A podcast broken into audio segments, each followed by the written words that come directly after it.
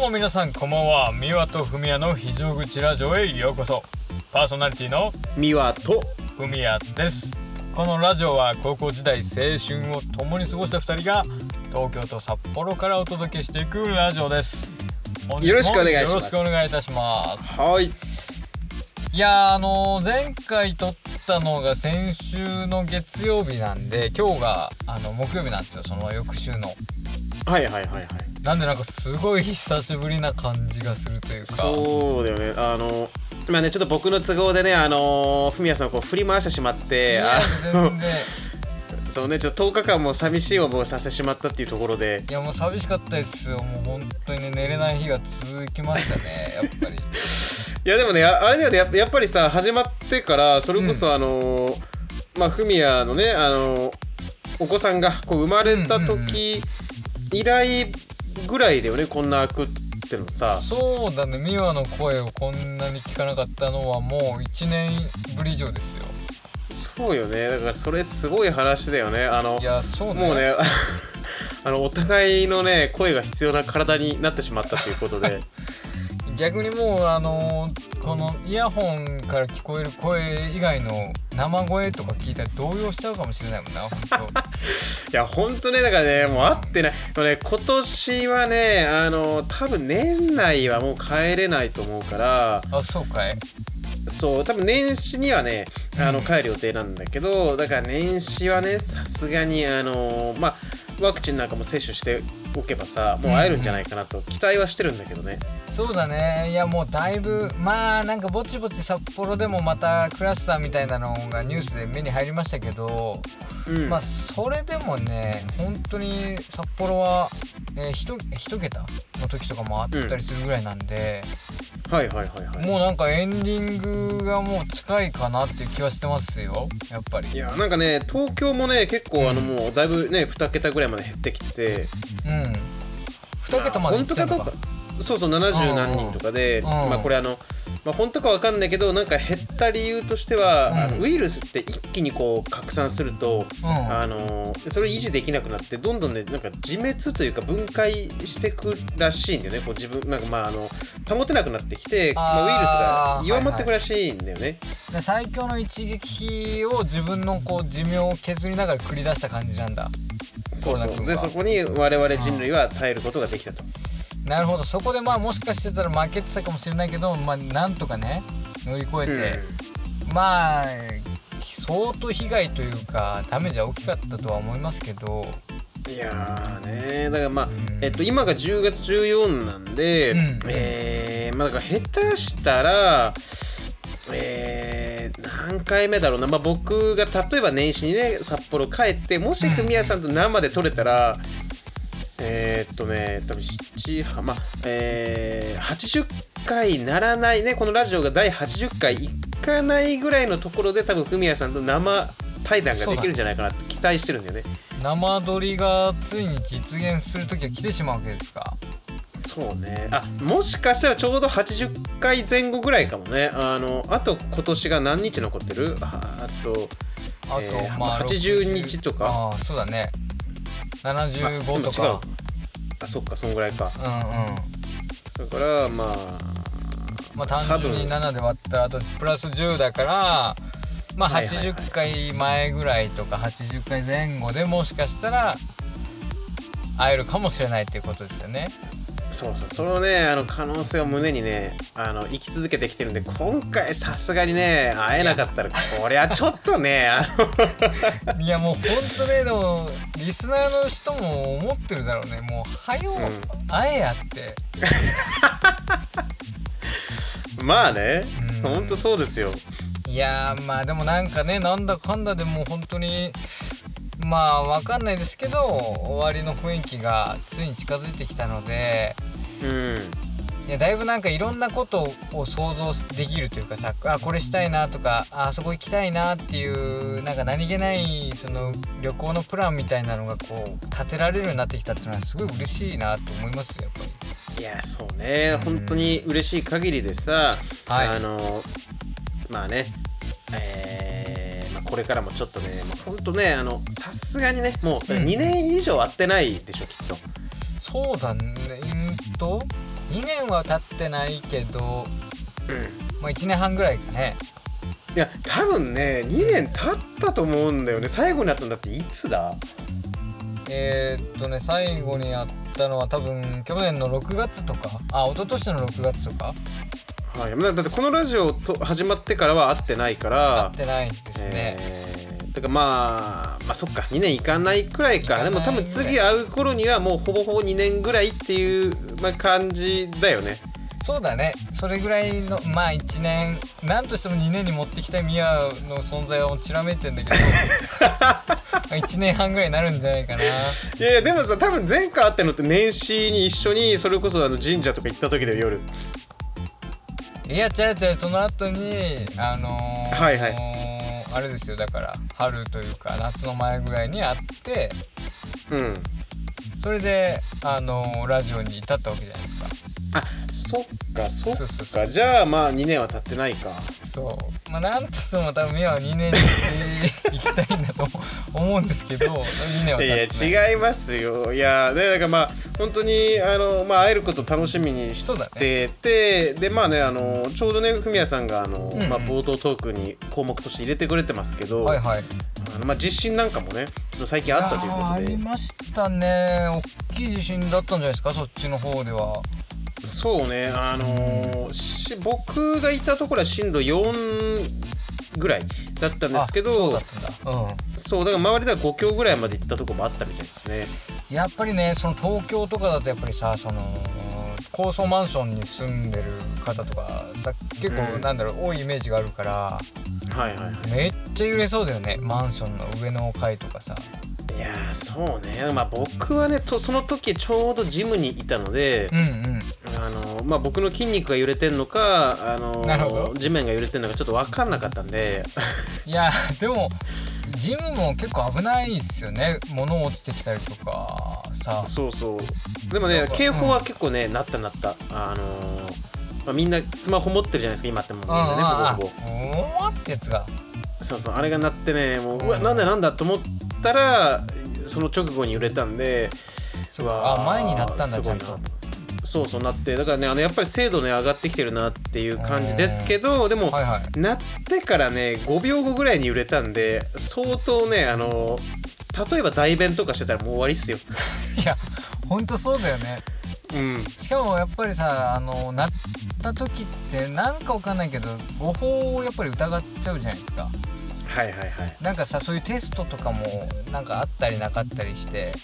うんなんかちょっと周りの人を見てから動きたくなるまあ日本人の性質っぽいところもあるような気はするんだけど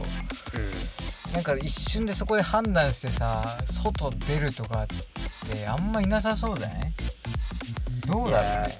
いやなかなかね難しいやっぱとっさのねあの、まあ、行動になるんでほんとその時のもうタイミングもあるし運もあると思うんですよ例えば、うんあのまあ、お風呂入ってて頭めちゃめちゃシャワーあのシャンプーがついててとかってなったらあーさそこで外出れって言われてもちょっと大変じゃないですか。いやそうだねいやまあ大丈夫だろって多分頭がなんか変換しちゃうじゃないけどうん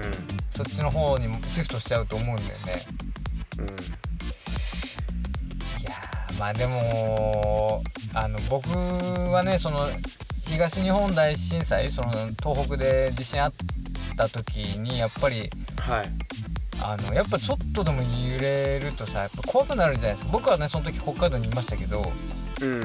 実家に住んでた時とかはもう家ちょっとでも揺れたらもう外バッてダッシュで行ってうんみたいなのをその最初の数ヶ月間はやってましたけどやっぱりねこう良くないんですけど慣れてきちゃって今はあんまりそのなんだろうね危機感が薄まってきてるというかさ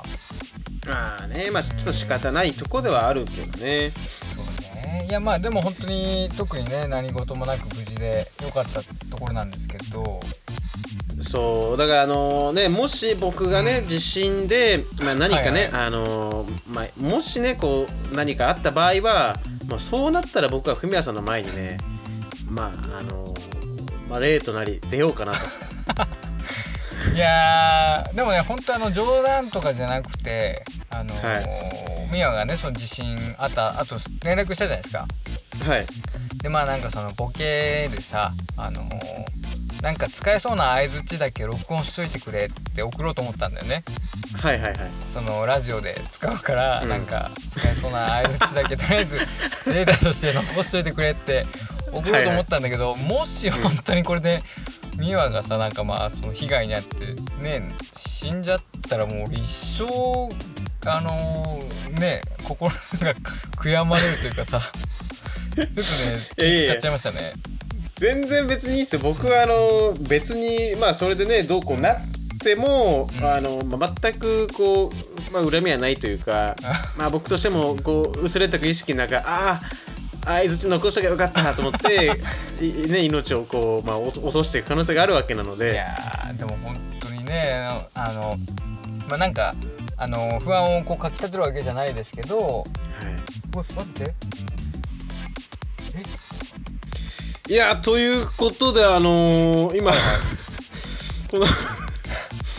宮崎組合の非常口ラジオはいあの歴史長い歴史の中でうん初めての珍事が今起こりまして、いやー、あのね、ちょっとねあの具体的にはねもちろん言えないんですけど、はいはい僕今日はあの車取りで敷地内のそのあの住んでるアパートの敷地内の駐車場で撮ってるんですけどはいなんか撮ってたらパトカーがね1台いましてそうでなんかねうんあのうんいやあのまあフミヤさんがね急にこう慌て始めてうん気が付いたらフミヤさんがパトカー20台ぐらいに包囲されてたんですもんねいや20代はちょっと持ったんです けど多分ね10代ぐらいはパトカー来てはいはいはいで今ね人も僕の周りにめっちゃいる状況なんですけどだからまあ公開収録ってことですよねそうこれは要するにあ初の公開収 録いやであのさやっぱり敷地内にね来たもんですから僕もやっぱ心配になるじゃないですかあの、うん強盗とか殺人とかあったら嫌だなと思うっんてでまあ警察の方にどうされたんですかってミワもねあの通話越しで聞いてたんですけどうんあなかなかかたくなにやっぱ教えてくれないっていうかまあそれは多分あるんでしょうけどそういうルールみたいなのはねなんですけどまあちょっとね住人としてはすごい気持ちの悪い感じでであのー車の方にもねその警察の方来てあのーうんまあ関係者の方ですかみたいな感じで言われたんですけど、うんあのハハンドルのとこにねもう1台のスマホを置いて録音の今あの周波数っていうか波形が出てるんですよ。はいはいはいでまあそれを見ながら警察も何されてる方なんですかとか言ってたからなんかと捉えられてる感を多分感じたんでしょうねきっと YouTuber みたいなさ、なんかその録音されてるみたいなのを感じてたのか分かんないですけどちょっと結構早めにあの 撤収してったというかさはいはいは感じでなんかちょっとなんかすごい気持ち悪い感じで。いいや、まあなんか僕的には、あの、うんね多分フミヤさんちのこう近くで、うあのーまあ、人間がゾンビ化するっていうね多分事件が起きててで多分食われたんですよ人がん、ああ食べられて、 あの人が食われてうんでやっぱ問題になるんですよそれはであのーまあ、どんどんどんどんゾンビが増えてって、まあ、見に来た警察官も全部ゾンビ化していって最終的はいにはいフミヤさんがこの後あの車をゾンビ100人ぐらいに囲まれるっていうところまでは僕もあの想像はしてたんですけどまだそうはなってないですもんいやね。まだなってないですなんかあのーちょっと収束したじゃないですけどなんかもうはいはいはい何事もなく終わった感が出てみんなちょっと撤収作業に入ってるんで多分ここからでうんでしょうね、本番はきっ とみんな油断しきったところで叫び声が聞こえてみたいないやーだから気をつけてください、本当にあのまああるんでね、本当にあのゾンビは出ますから。は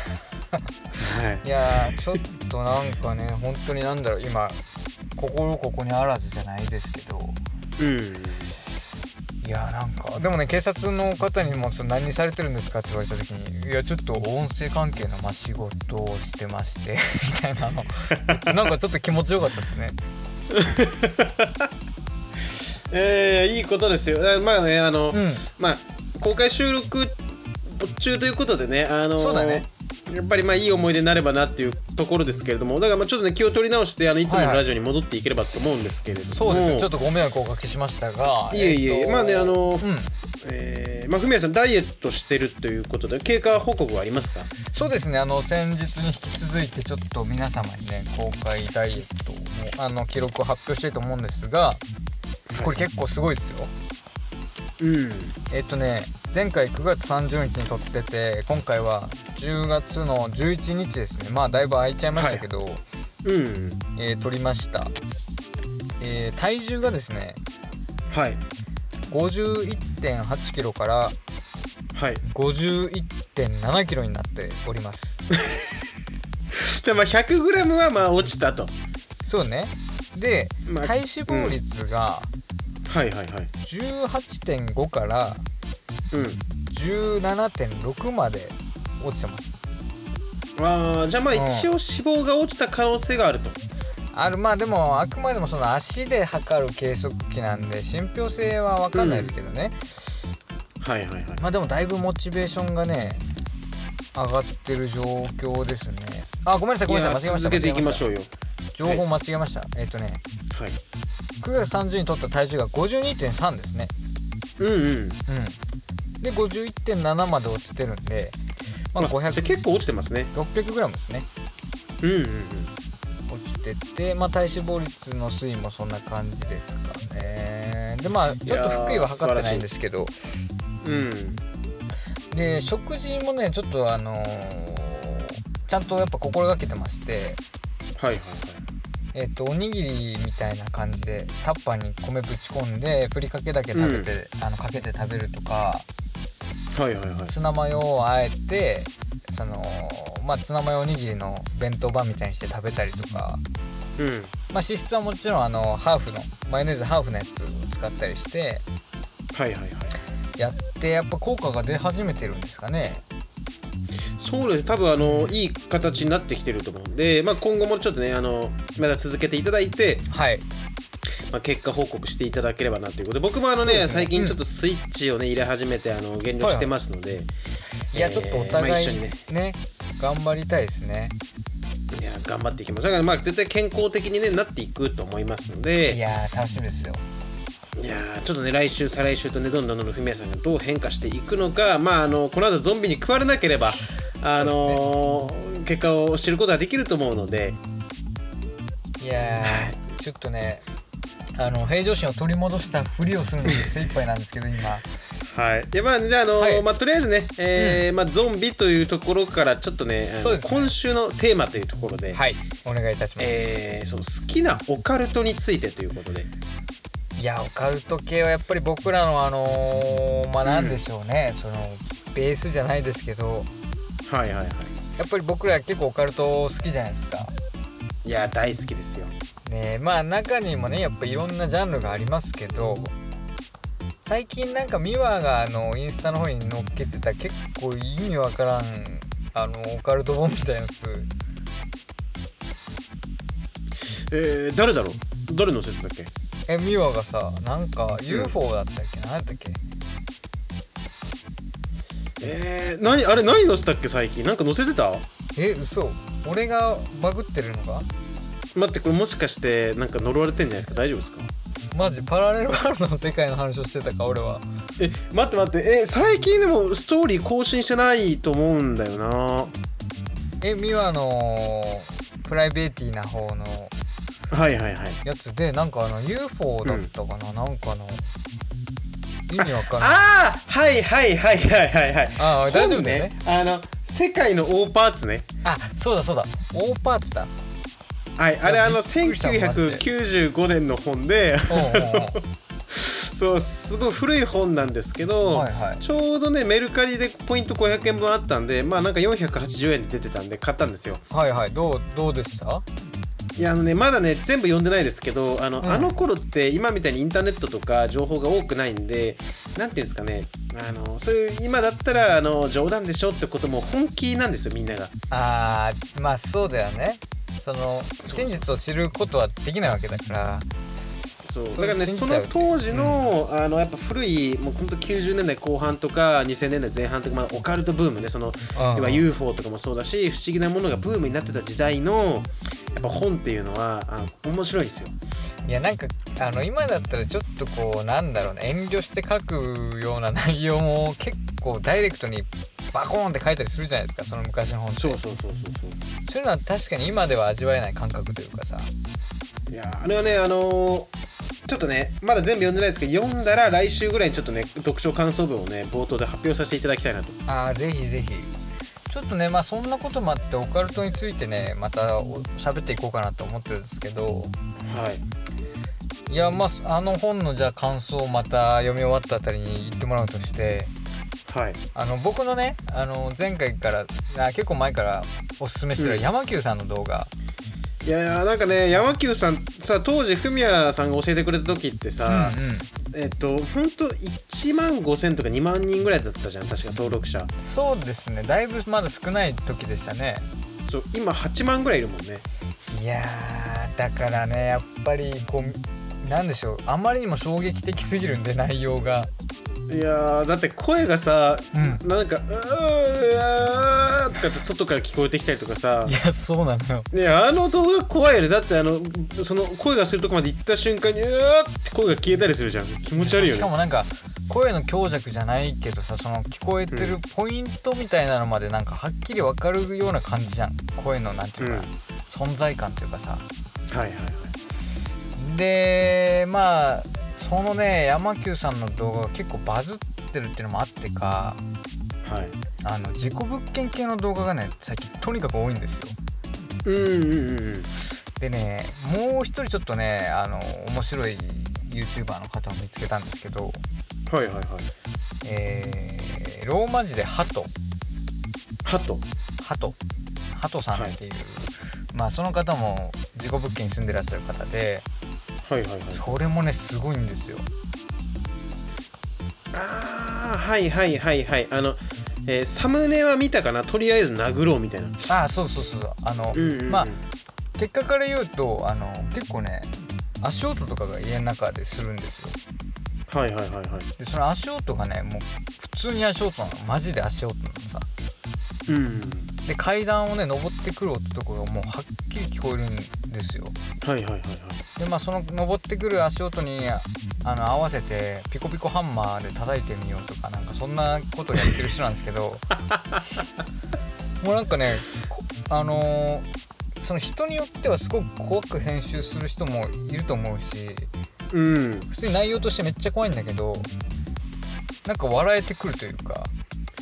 じゃあまあ山久さんはガチであのその素のままの、えーうん霊体験を発信してるけど、このハトさんは、えーそれに対して結構ふざけにいくとそうだねなんかむしろ楽しく共存してるというか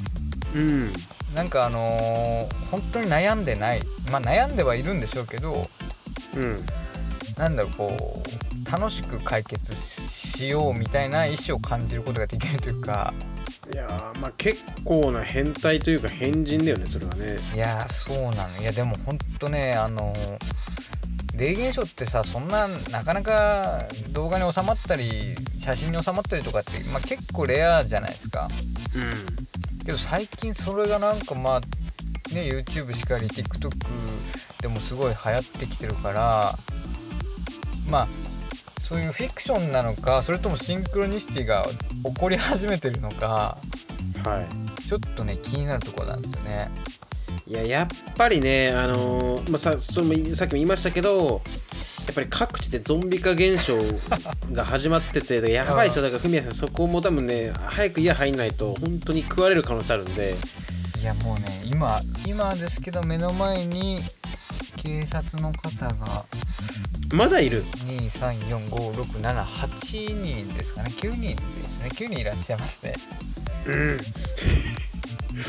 いや全員ゾンビ化したらそれ敵ですからねいやだからまあ、あのー最近ねやっぱり心霊系とかもすごい熱いですし、僕はでもね、まあやっぱ昔からその心霊系も好きだけど、はいはい結構そのほんとその UFO とかさそれこそそのうんオーパーツとか、まあ、うんユーマン未確認生物とかそういう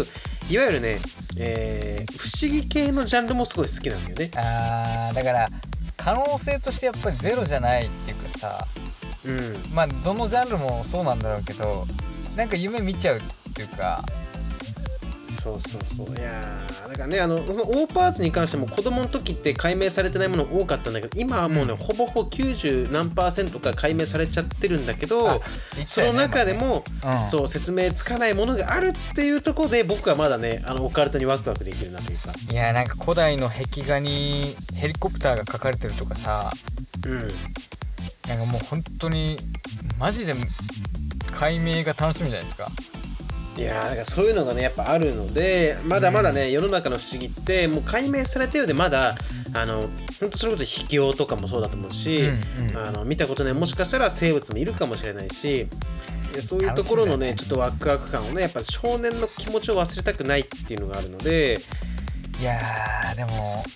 本当にそうだよね生きてるうちに見たいよねマジでなんか新しい衝撃的なニュースみたいなのをねいやいや見たいですよだから本当にあの羽の生えた馬とかさもしかしたらどっかさまだ人間が全然たどり着いたことないもう高いところにいたりとかねいしないから わかんないけどいやまあでも宇宙のやっぱりその研究の進み具合でもだいぶ変わってきそうですよねうんいやだからねあのまあこれからもねうんまあ多分その昔ほどではないけどもあのやっぱりミステリーなこととかその不思議な、まあ、生物とかものとかって見つかるとはまあ思うので、まあ、そういうのをちょっとワクワクしながらでそれがいつか本物がねあの現れることをちょっと期待しながら僕はね、まあ、楽しみにそういうの見てますけどもいやーそれの発見者とかになったらもうすごいですよいやどうしますかもし地底世界あるとかさもしかしたら海のねそこまで潜って深海のまださ全然解明されてないところまで行ったらもう見たことない生き物がいたりとかさ。いやーでも海って本当なんかすごいまだまだロマンがあるというかさうんまあでも僕結構海怖いんですよ、まあ、海洋恐怖症っていうあの大それたもんでもないんですけどうん、結構ゾッとしないですか海のあの深いところの画像うあの上から見た写真とか見たらいやいや苦手苦手苦手だし夜の海とかも、まあ海岸から見るのはいいけど自分が夜の海の真ん中にボートで投げ出されたりしたらもう普通に気絶しま すねいやーちょっと今考えたらゾッとしますよもういやいや怖いですよ本当にいやそうだあのーねあのこのオカルト系のねちょっとまた関連なんですけど、えー僕らの大好きな夕張はいはいはいはいあのー最近ね第2グループさんという方の、まあ、名前出しちゃいましたけど、その YouTuber のはね、いはい第2グループさんという方の、えー動画をね拝見しましてはい見てる見てる見てるめっちゃ面白いねいやなんか僕らが撮ったさ夕張のあそこの、うん借金時計とかいっぱい時計ついてるとことかも動画内で出てたよね、出てましたねあとは喫茶店のコンパさんも一瞬映ってましたよそうだから僕らが馴染み深い景色が出てるっていうところでやっぱりその、まあ、親近感あるなとこはいや夕張来たんだって思いましたねなんかあのー僕この前バイクで行って撮った橋とかもうん GoPro じゃなくてなんだったっけドローンとかで撮ってるの見て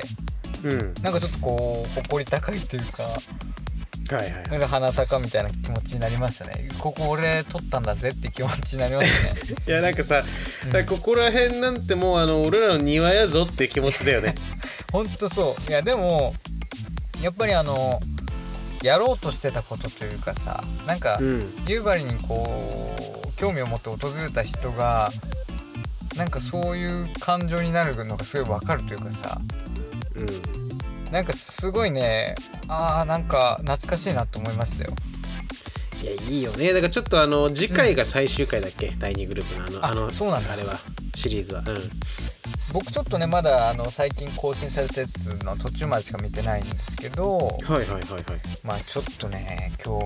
日あのまた家帰ってからお酒飲みながら見てみようかなと思いますねいやいや見ましょう見ましょういやそうねだからあのまあいろんなね YouTuber あの有名どころいますけども、えーまあ、これからもねほんとその恐怖系とか不思議系とか、やっぱ最近その、ね、陰謀論とかもそうだしそのうん都市伝説系もそうですけど、まあ、流行りっちゃ流行りなんでいやあーなのんだかんだねうんそうそうそうまあフミヤさんのおすすめとかもねあればまあ今後も聞かせてもらいたいなと思いますけどねいやーぜひちょっとそのハトさんはねマジでこれまた面白くてなおかつ短いんでね結構すぐ楽しめちゃうというかそうねだからこの後ちょっと見てみようかなと思います、うんうんなんかもう笑えてくるって感じですねなんか怖いとかいじゃやなくてーねだから自分がねあの事故物件住んでもしそんなことなったらってな考えると僕はちょっと引っ越しちゃうかなって思いますけどねいやそうだよねいやなんかこの事故物件系に便乗してなのか今日なんかあのその事故物件のハトさんとか見ててページをこうスクロールしてたらさはいはいはいあの高評価ににコメントゼロみたいなあの動画とかたまに出てくるじゃないですか、はいはいはいはいそれでなんかもうめちゃめちゃ演技下手な男がさなんかあのふ襖をこうノックされる霊障みたいのを多分誰かとやってるんでしょうねでなんかはいはいはいあー勘弁してくれよ明日も朝早いんだよあーなんだよとか言ってで、はいはいはい扉をバーンって叩かれるんですけどうわ、うんあみたいななんかそうなんか動画みたいなのがあってさなんかあ今トレンドなんだなと思いましたねいややっぱバズりを狙ってだからやっぱ山久さんがなんかが、まあ、自己物件系前から細々だあのジャンルとしてありましたけどやっぱりそのうんうんガチなはこれ本物だなっていう感じのあれが本当かどうか僕らには多分判断しきれないですけどいやそうだねやっぱりいいかにこうねリアリティがやっぱああるものというかねそのリアリティあるものがやっぱりまあ需要があるというかさやっぱうんうんうん山久さんやっぱ一番多いじゃんあの界隈だったら。いや多いねで人柄もすごくいいっていうかさすごい知的な方なんだなって感じもするし追ってきたいですよねなんかそうま窓の外から声聞こえた時にさ、うんなんか呼んでんだけどって言ってダダダダっていきなり走ってさ 2階まで行って2階から下見下ろしたとかそのなんか普通だったらちょっとおじけづくけどあの人ガツガツあそうね突っ込んでくじゃん、なんかこの前の動画ではそのトイレから物音がしてさ、はいはいはいこう家の外に回って窓からトイレ移すと、うんあのまだ音はずっと鳴り続けてるんだけどうまた家の中戻ってトイレのドア開けると鳴り止むみたいなさんいやあれすごいよねだからいつすごいかなんか映るんじゃないかなと思うけどまあ怖いよねいやー怖いですよでもなんかやっぱり気になっちゃうというかね今後に期待ですよねいやーちょっとなんかね山久さんねその投稿頻度そんな多くないんですけど、うんまあそれを楽しみにしながらちょっとね今後もまあ追っかけていきたいなといや、えー本当そうですね、まあ思うところですねいやーなんかあのーそれでね今回久しぶりにさうんインスタの方でちょっとアンケート取ってはいはいはいあのーラジオのこうトークテーマにしたいなと思ってたんですよ、うんうんうんでまあ何を募集しようかなと思ったんですけどやっぱうんオカルト系もいいのかなと思ってきてどうですかねいやーでもなんか怖い経験ありますかとかああーのーまあいい面白いと思いますねやっぱり皆さんその、まあ、それがね本当かどうかわからないにしても、やっうんぱいろんな人がいるのでいろんな人のそのオカルトの体験談とかなんか聞けたら面白いよねちょっとそれで今回募集してみましょうかそしたらそうねちょっとそれでやってみてもし来たらさまた次回とかちょっと触れてみたらいいのかなと、そうですねえーオカルトの体験談ですかねまあ広いジャンルでそう全ね然構わないので、はい今回ちょっとこれで募集してみましょうはい、まあそうねでも本当はもう一個ねことあの今日メインテーマ一応あるにはあったんだけども、まあ、時間的に今日はこれかな、うんとねえーそうだね本当はね音楽とかを、うんみんなにこうアンケート取って最近のおしゃれな曲を教えてもらおうと思ってたんですけどちょっと今回はね、はいやっぱオカルト触れてえなっていうところでそうこっちねにシフトしましたそれでいきましょうはい、はいい、やほんといやあねのマジでなん今日なんなんて感じですよ本当にマいジやだでから今日珍事ですよだからあのまだいるわけです多分警官ポリスメンたちがいまだいますよ目の前でなんかやーだから確実にもうねあのこれはゾンビ化かもうフミヤさんがあのもう結果的に犯人かっていうミステリーのどっちかなんであーいやでもほんとさ疑われちゃういやでも何が起こってんのかそもそもあんま分かってないからさ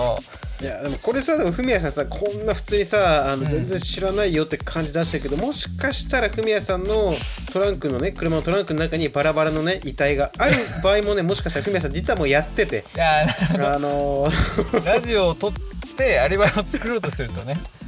そうだからね最高すぎてあの、まあ、僕もなんかアリバイの証明でねあの多分話聞かれることになるんですけど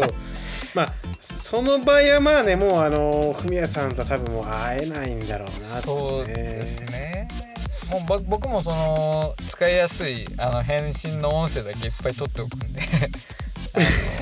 それを使ってもらえればと思います。いやーわかりましたまあねちょっと今日はこんな感じでちょっとね、あのまあ、今までないくらい不思,、まあ、不思議というかその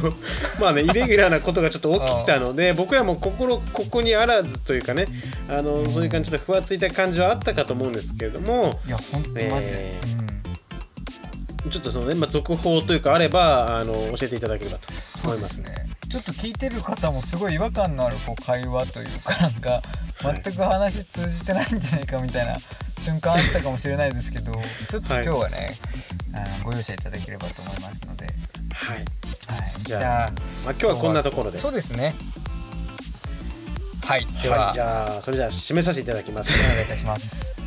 いや今日はね難しいラジオでしたよあのいやーむずいねまあこんなねあのことをもう何十回とやってればまああるというこ とでまああのーまあねまたねあの何十回か後にはねまた新しい不思議なことが起こるかもしれないので皆さん楽しみにしていただければと思いまはいす。お願いいたしますはい、えーでは YouTube インスタもやっております。いいねフォローチャンネル登録よろしくお願いいたします。はい今日も最後まで聞いていただいてありがとうございました明日からまた1週間頑張っていきましょう皆様にとっていい1週間になりますように、えーはいお送りいたしましたのはミワとふみやでしたそれでは皆様おやすみなさいまた来週